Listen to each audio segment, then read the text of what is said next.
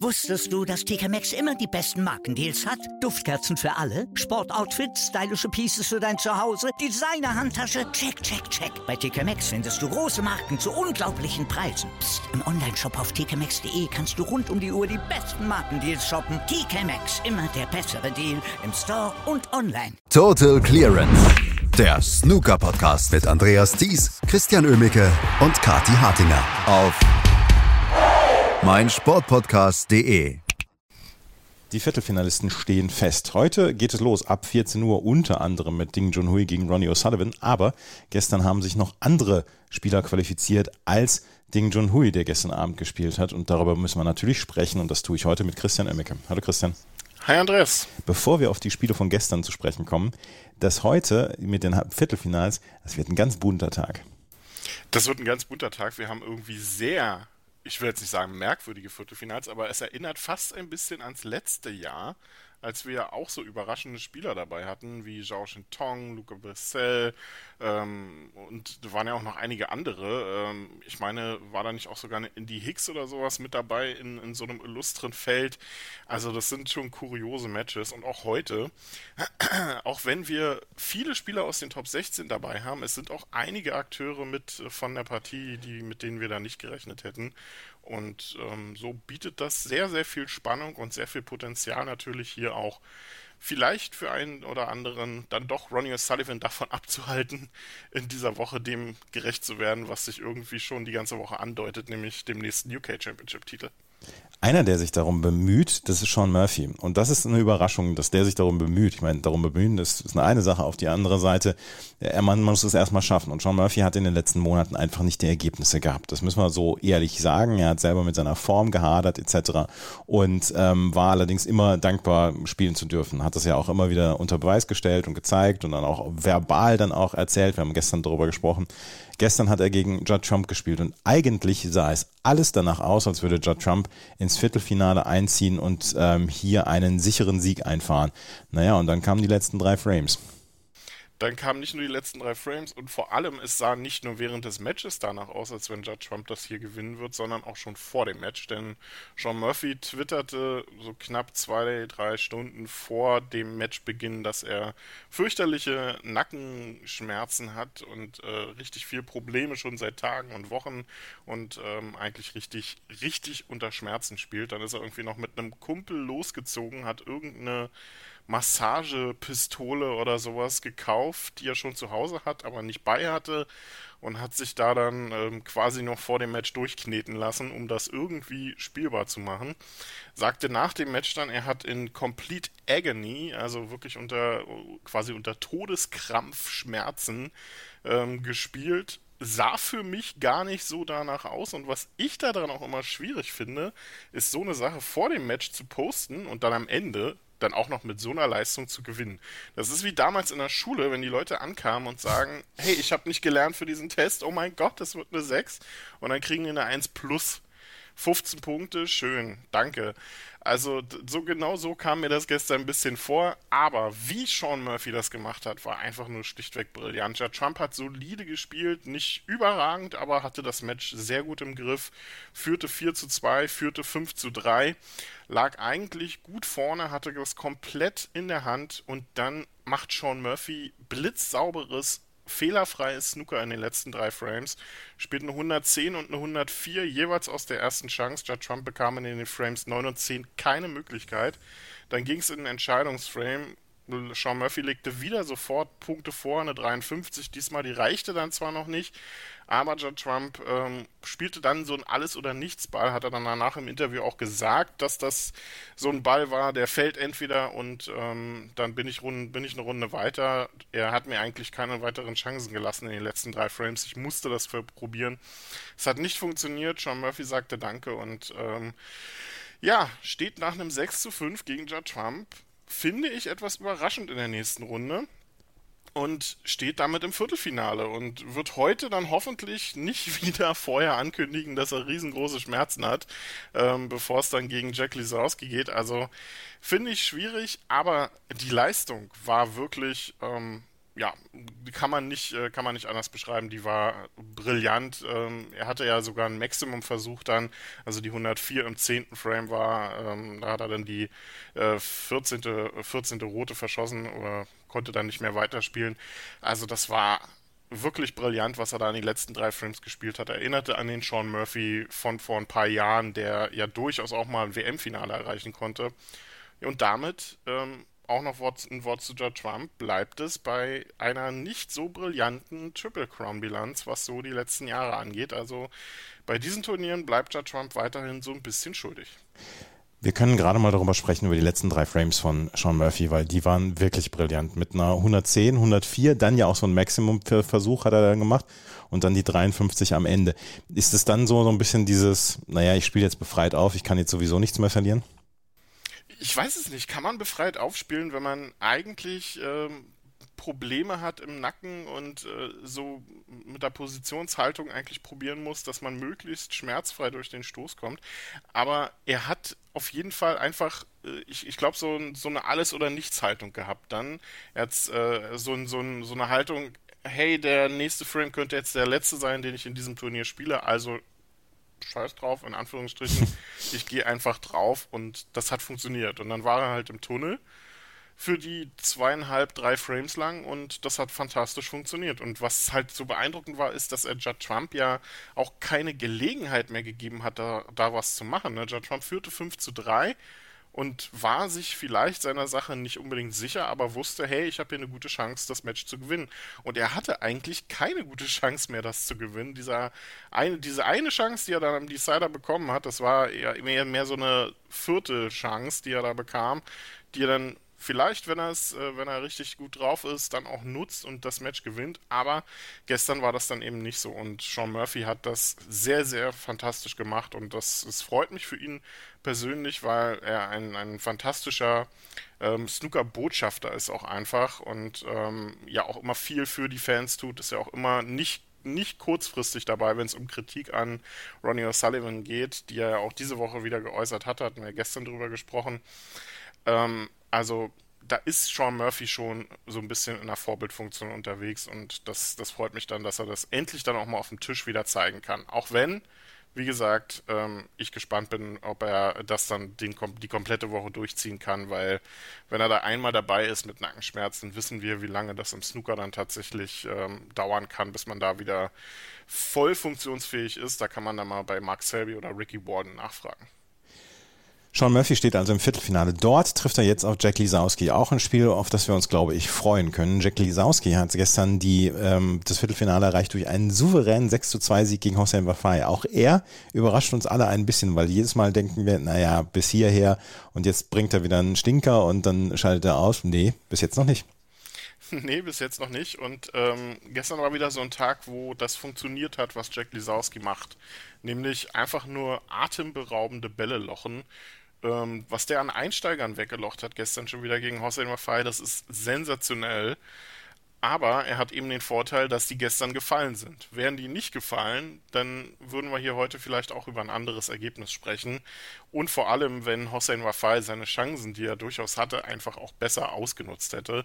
Ähm, Stichpunkt oder so ein bisschen bezeichnend und so ein, so ein Close-up für das komplette Match war eigentlich der letzte Frame dann auch, in dem Lisowski zwei, drei Möglichkeiten brauchte, um ähm, den Frame sicher zu machen und Hossein Wafai zweimal in richtig gute Breaks reinkam und das zweimal nicht durchziehen konnte. Die gelbe, die er da mit dem Hilfskö verschossen hat am Ende, ich glaube, von der wird er träumen, weil das ist ein Ball, den er weiß ich nicht, den, den verschießt er in vielleicht einem von tausend Fällen im Training.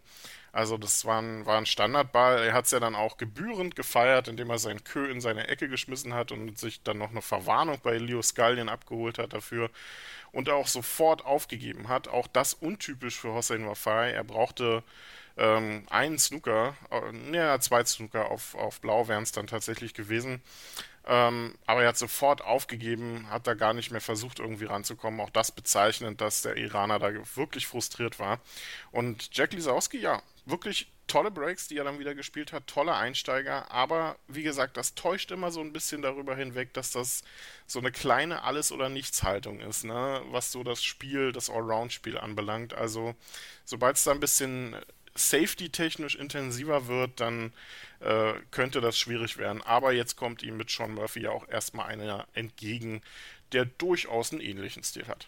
Ja, und der durchaus auch ähm, empfänglich dafür ist, für, für so eine Art von Spiel und der sich gerne darauf einlässt. Also das könnte wirklich ein, ja, das könnte ein ganz, ganz CS-Match werden oder ein wirklicher Klassiker da heute Abend. Und ich bin da sehr gespannt drauf, auf dieses Match zwischen Sean Murphy und Jack Lisowski. Jack Lisowski also auch im Viertelfinale, genauso wie Ding Junhui. Und der hat eine ähnliche Geschichte, möchte ich sagen, wie Sean Murphy, weil der wartet auch seit Monaten und Jahren auf Ergebnisse. Er ist noch das, der Posterboy des chinesischen Snooker, aber wie lange noch? Da kommen die anderen Spieler dahinterher, Zhao Jintong und Yan Bingtao etc. Aber gestern hat er nochmal gezeigt, dass die UK Championships ein ganz besonderes Turnier sind. Irgendwie schon. Ähm, es ist schon, schon kurios. Ähm, Ding Junhui vor ein paar Jahren hatte er, war er von der Bildfläche verschwunden, hat sich mit einem Titel bei der UK Championship aus dem Nichts zurück ins Rampenlicht gespielt und irgendwie fühlt sich diese Woche bisher relativ ähnlich an mit ähm, kleine Fußnote dann gleich das nächste Match. Aber was er gestern unter anderem gegen Jamie Clark gezeigt hat, äh, war einfach nur überragend. Schon die Qualifikation war richtig toll, ähm, hatte fantastische Matches mit dabei und auch diese Woche sein, sein Sieg gegen Barry Hawkins war sehr gut und gestern gegen Jamie Clark, da brannte nichts an. Phänomenal gutes Breakbuilding bei Ding, Ding Junhui, was an, an seine besten Zeiten erinnert hat. Ähm, Century war auch dabei. Ich spare mir jetzt mal die anderen fünf Breaks, die er dann auch noch gespielt hat, vorzulesen. Also das war wirklich toll, was er da gezeigt hat. Jamie Clark ähm, kam nie wirklich ins Match rein. Ähm, es war toll, wie er sich nach 0 zu 4 Rückstand ähm, mit einer tollen Clearance im fünften Frame diesen noch gestohlen hat. Und wer dann aber dachte, dass das irgendwie so ein kleines äh, Feuerchen, so ein, so ein Zünd, so ein Funke sein kann, der Jamie Clark nochmal zu einem Comeback äh, ermutigt. Der wurde dann im nächsten Frame relativ schnell wieder auf den Boden der Tatsachen geholt. Also zu viele Fehler dann letztendlich vom Waliser und Ding Junhui hat das einfach clever und wirklich gut ausgenutzt. Zweimal eine 67 in den letzten zwei Frames dann noch gespielt und dann war das Ding gelaufen, im wahrsten Sinne des Wortes. 6 zu 1, toller Sieg und ähm, ja, damit heißt der nächste Gegner Ronnie O'Sullivan und ja, wir kennen das ja, ne? Gegen den spielt er ja besonders gerne. Ja, es ist ja kurios. Eigentlich spielt er gegen den ja, vor allem in den letzten Matches, die die beiden hatten, ja eigentlich sogar ziemlich gut. Das Problem bei Ding Junhui ist, er, er ist relativ zufrieden dann auch gegen Ronnie O'Sullivan, wenn er nicht komplett untergeht. Und das äh, ist schwierig, ähm, weil es dann halt auch so laufen kann wie bei der ähm, WM oder eben aber auch so laufen kann wie, ähm, wie in den ersten Jahren, wo Ding Junhui, wir erinnern uns an ein Masters-Finale, wo er getröstet werden musste und so weiter. Und das ist, finde ich, schwierig, weil die letzten Matches, da war Ding Junhui nah dran. Er war im Decider beim Masters 221, im Decider bei der Players Championship, im Decider bei den Scottish Open und hat die allesamt aber verloren gegen Ronnie O'Sullivan. Also hat jetzt schon wieder seit 2019, seit der UK Championship damals, nicht gegen Ronnie O'Sullivan gewonnen. Und das, äh, das wird sich wahrscheinlich dann auch heute so zeigen. Zumal, was jetzt auch noch erschwerend für Ding Junhui hinzukommt, ist, dass Ronnie O'Sullivan auch einfach derzeit in wirklich bestechender Form ist. Also das wird schon ohnehin schwierig, den zu schlagen. Und mit dem Mindset von Ding Junhui wird es natürlich nicht einfacher. Also das kann so eine Geschichte werden, die dann heute leider relativ schnell vorbei ist. Wir werden es sehen heute. Wahrscheinlich 6 zu 2 für Ding Junhui. Haus und Hof auf Ding Junhui. Dann äh, haben wir noch ein Spiel und das war gestern eins der ich sag's immer, Silberrücken. Joe Perry gegen Stuart Bingham. Ich hatte eigentlich äh, gedacht, dass Stuart Bingham das gewinnen wird, aber sicherer Sieg für Joe Perry, 6 zu 3. Ich glaube, Stuart Bingham hat das auch gedacht, dass ähm, er das eigentlich eher gewinnen würde oder gewinnen müsste eigentlich sogar auch. Die UK Championship fehlt ihm ja noch in seiner Triple Crown Sammlung. Aber was Joe Perry spielt ähm, in der Qualifikation für die UK Championship und jetzt auch im Turnier, ist schon irgendwie beeindruckend. Also das 6 zu 2 gegen Neil Robertson war ja noch so in Klammern mit äh, dem kleinen, äh, mit dem kleinen Zusatz, ja, Neil Robertson war krank. Aber auch da hat er ja schon gut gespielt und das gestern war die Bestätigung davon. Es war ein richtig tolles, ein richtig munteres, launiges Match, was sich die beiden da geliefert haben. Viele hohe Breaks, da war nicht allzu viel mit Safeties anzufangen bei beiden. Zwei Centuries auch von Stuart Bingham, fünf hohe Breaks von ähm, Joe Perry und das war alles in allem wirklich ein richtig gutes Match. Und Stuart Bingham hat, da hatte ich irgendwie so ein bisschen das Gefühl, der, der hat den falschen Pausentee getrunken. Weil bis zum Mid-Session-Interval war eigentlich noch alles in Ordnung. Er war auch eigentlich der, der bessere Spieler bis zum Mid-Session-Interval. Joe Perry führte zwar jeweils mit 1 zu 0 und 2 zu 1, aber die besseren Breaks und die, die tolleren Bälle gelangen eigentlich erst Stuart Bingham. Und dann erwischte Joe Perry drei richtig tolle Frames nach dem Mid-Session Interval und diesen Vorsprung, den rettete er dann letztendlich auch ins Ziel. Und Stuart Bingham konnte da nicht mehr viel machen.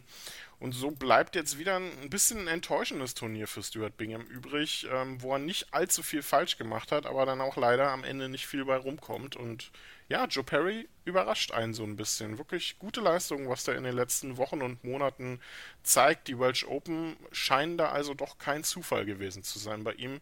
Auch er wirklich in richtig toller Form. Und jetzt trifft er mit Tom Ford auf jemanden, der in ähnlichen Weltranglistenregionen ist. Also für beide Spieler hier eine richtig gute Möglichkeit, mal sich ein bisschen nach oben zu spielen. Joe Perry gegen Tom Ford heute, Ding Junhui gegen Ronnie O'Sullivan heute Nachmittag, Sam Craigie gegen Mark Allen und Jack Lisowski gegen Sean Murphy. Ich habe es schon vorhin gesagt, es steht uns ein bunter Tag bevor. Ähm, wer bestreitet die Halbfinals? Der Tipp, den brauche ich jetzt. Das ist immer, ähm, ist immer schwierig, weil ich ja niemanden reinreiten will, aber es fällt schwer, nicht auf Ronnie O'Sullivan zu setzen heute und vor allem auch nicht auf Joe Perry, nach dem, was der gespielt hat, auch wenn Tom Ford ähm, gute Leistung gezeigt hat, vor allem gegen John Higgins, aber sein Match gegen Bressel war nicht so gut. Also würde ich sagen, Ronnie Sullivan gegen Joe Perry ist das eine Halbfinale und Sean Murphy gegen Mark Allen ist das andere. Auch wenn ich mir wünschen würde, dass Jack Lisowski gegen Sean Murphy dann sein Spiel wieder so hinkriegt wie gestern, aber ich glaube, Sean Murphy ist allround technisch ein, ein bisschen stärker und Sam Craigie für mich der klare Außenseiter gegen Mark Allen. Wir werden morgen bei Total Clearance darüber sprechen, wie die Viertelfinals ausgegangen sind. Wusstest du, dass TK Maxx immer die besten Markendeals hat? Duftkerzen für alle, Sportoutfits, stylische Pieces für dein Zuhause, Designer-Handtasche, check, check, check. Bei TK Maxx findest du große Marken zu unglaublichen Preisen. Psst. im Onlineshop auf tkmaxx.de kannst du rund um die Uhr die besten Markendeals shoppen. TK Maxx, immer der bessere Deal im Store und online. Was zum Teufel, du Bastard? Du bist tot, du kleiner Hundeficker. Und dieser kleine Hundeficker, das ist unser Werner. Ein ganz normaler Berliner Kleinstkrimineller, der dann aber im Knast das Ding seines Lebens dreht. Una Fantastica Risetta Perla Pizza. Er klaut seinem Zellengenossen ein Pizzarezept. Aber nicht irgendeins. Und mit dem eröffnet Werner dann die beste Pizzeria Berlins. Doch Werners Glück ist nur von kurzer Dauer. Denn es hagelt Probleme. Werners Pizzaparadies. Erstmals großes Kino- und Podcast-Format. Mit fetter Starbesetzung. Alina But, Kida Ramadan, Edin Hasanovic, Oliver Koritke, Ralf Richter, Ben Becker, Winfried Glatzeder, Anna Schmidt und viele mehr. Abonniert die Scheiße. Jetzt macht schon, mach! Total Clearance. Der Snooker-Podcast mit Andreas Thies und Christian Ömicke auf meinsportpodcast.de.